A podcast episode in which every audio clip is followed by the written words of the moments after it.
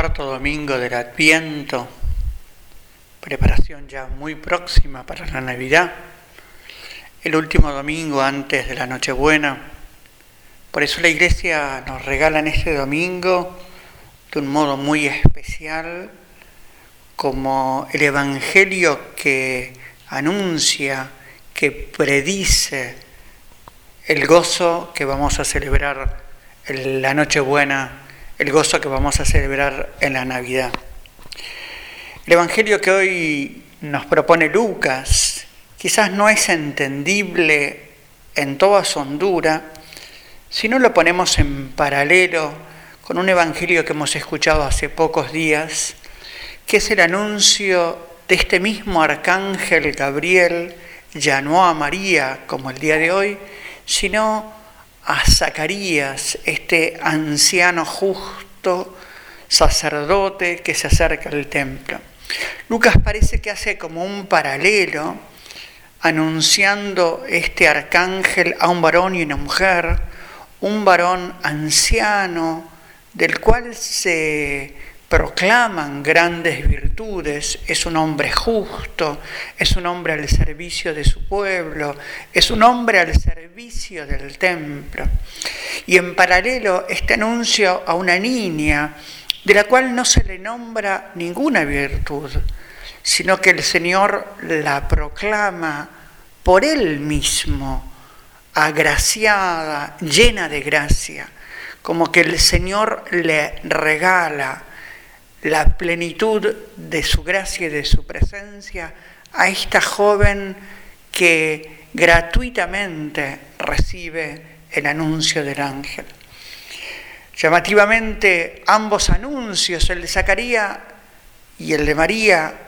anuncian la llegada de un niño, un niño muy esperado en el matrimonio de Zacarías y Isabel, un niño buscado durante mucho tiempo, pero que parecería que la esterilidad avergonzante que Isabel sufre,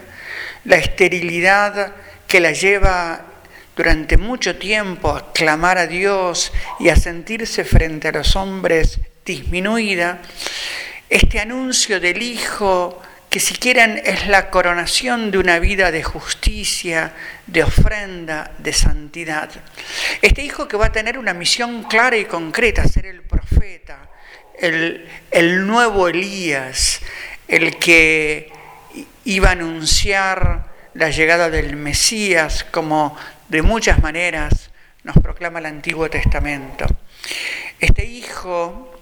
Juan, al que nosotros llamamos el Bautista, este hijo que tiene como gran misión la de señalar al Cordero, la de preparar el camino, la de allanar los senderos.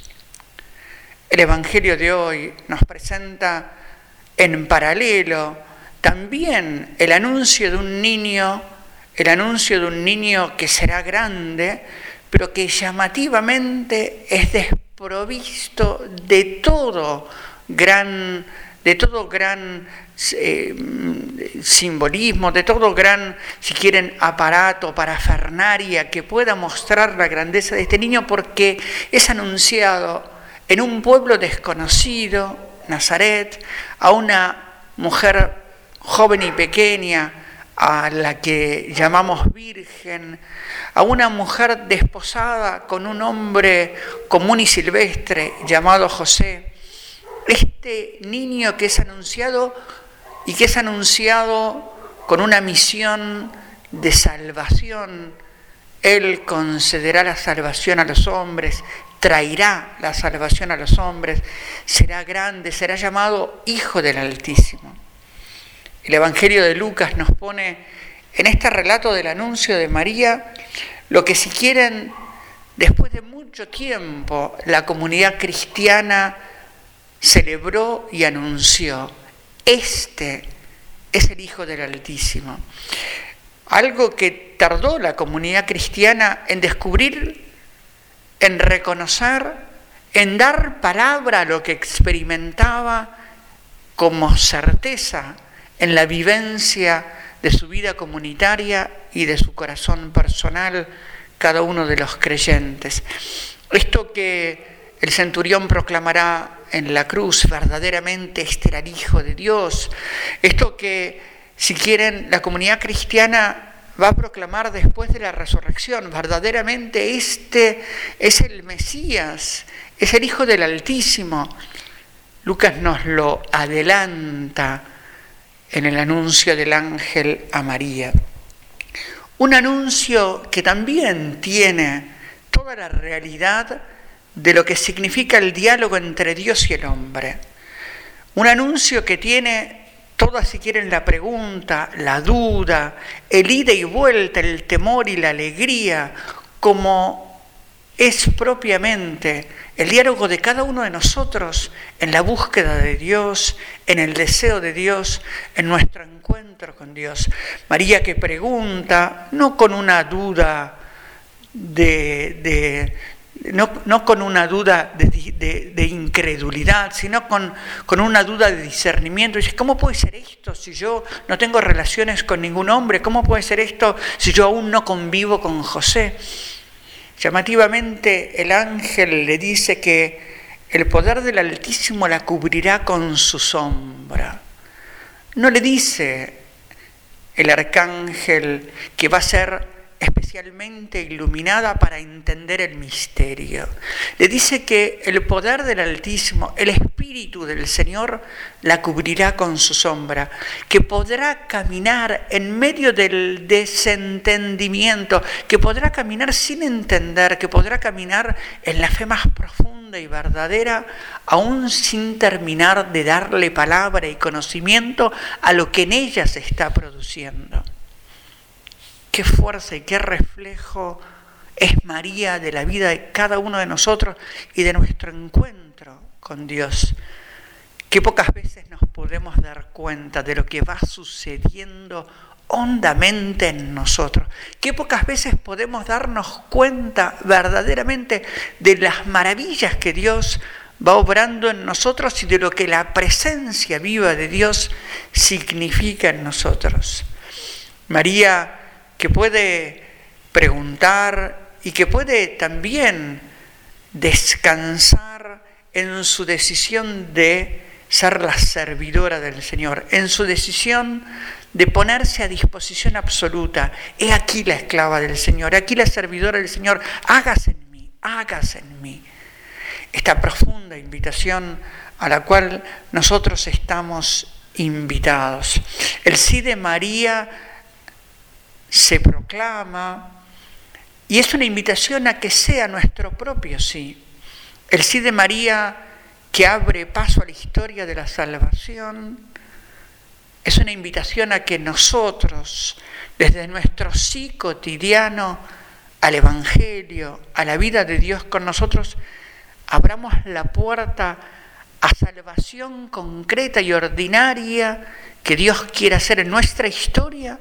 y en la historia de los que nos rodean. El sí de María que nos permite a nosotros disfrutar de la salvación, el sí de María que posibilitó que el plan de Dios tuviera historia, que el plan de Dios tuviera carne. ¿Cuánto se han preocupado los evangelistas en el nacimiento, en la cruz y en la resurrección de gritarnos de mil maneras que el Dios infinito se hace carne, historia, verdad en la humanidad del hombre. ¿Cuántos han esforzado los evangelistas de que nosotros comprendiéramos que en la carne de nuestra propia historia, que en la historia de nuestra propia carne, Dios nos acompaña, Dios se hace salvador, Emanuel, Dios con nosotros en la persona de Jesucristo. Cuántas espiritualidades y ofertas espirituales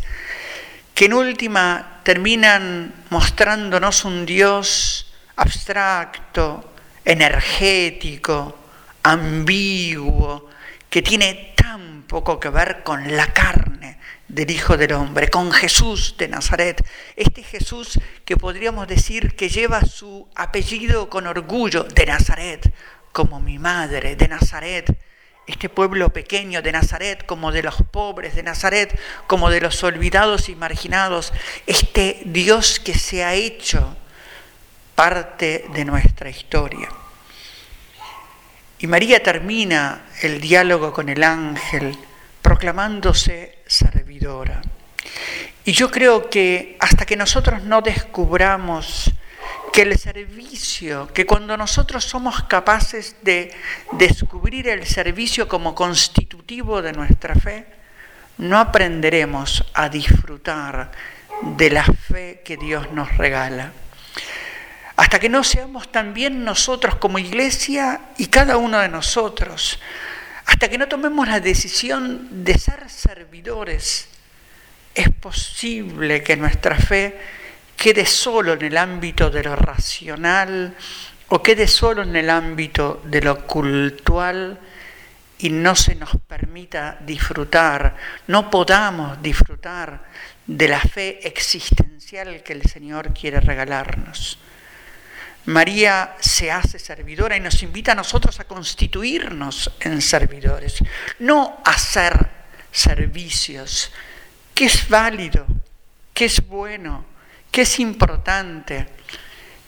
Es mucho más profunda la invitación, es a ser servidores, a que nuestra vida, nuestra historia, nuestro modo de existir como iglesia, como personas, como vínculos, tenga que ver con que nos hemos constituidos en servidores. Servidores de todos los hombres, especialmente de los que sufren, servidores del Evangelio, servidores de este Dios con nosotros, que se hace carne, que se hace cercanía. Nos acercamos a la Navidad, una Navidad difícil de celebrar, Difícil de celebrar por el contexto político de nuestra patria, difícil de celebrar por el contexto económico de tantas familias, difícil de celebrar por la cercanía a esta, a esta ley del aborto, difícil de celebrar por pandemias y muertes en el mundo que nos rodea, difícil de celebrar por la poca seriedad que parece que le damos a la vida de los que sufren. Pero una Navidad que debemos celebrar y que tenemos que construir celebración, porque es la decisión de Dios de compartir nuestra vida como es, de compartir nuestra vida y nuestra fragilidad, compartir nuestra vida en la fragilidad, con la fragilidad, en la pequeñez y en la contradicción con la cual nos movemos y existimos. Dios no necesita que seamos santos para acompañarnos, para enamorarse de nosotros, para salvarnos. Dios solo necesita que nuestro corazón esté disponible. Y por eso es fundamental que nos atrevamos a celebrar la Navidad y a contagiar un verdadero espíritu de Navidad, celebrar el Dios con nosotros, el Dios que no nos abandona, aunque crezca la pandemia, aunque nuestras realidades políticas y legislativas contradigan absolutamente el Evangelio, un Dios que nos anima a construir reino, a anunciar Evangelio y a ser servidores de los pequeños. Un gran abrazo y feliz Navidad.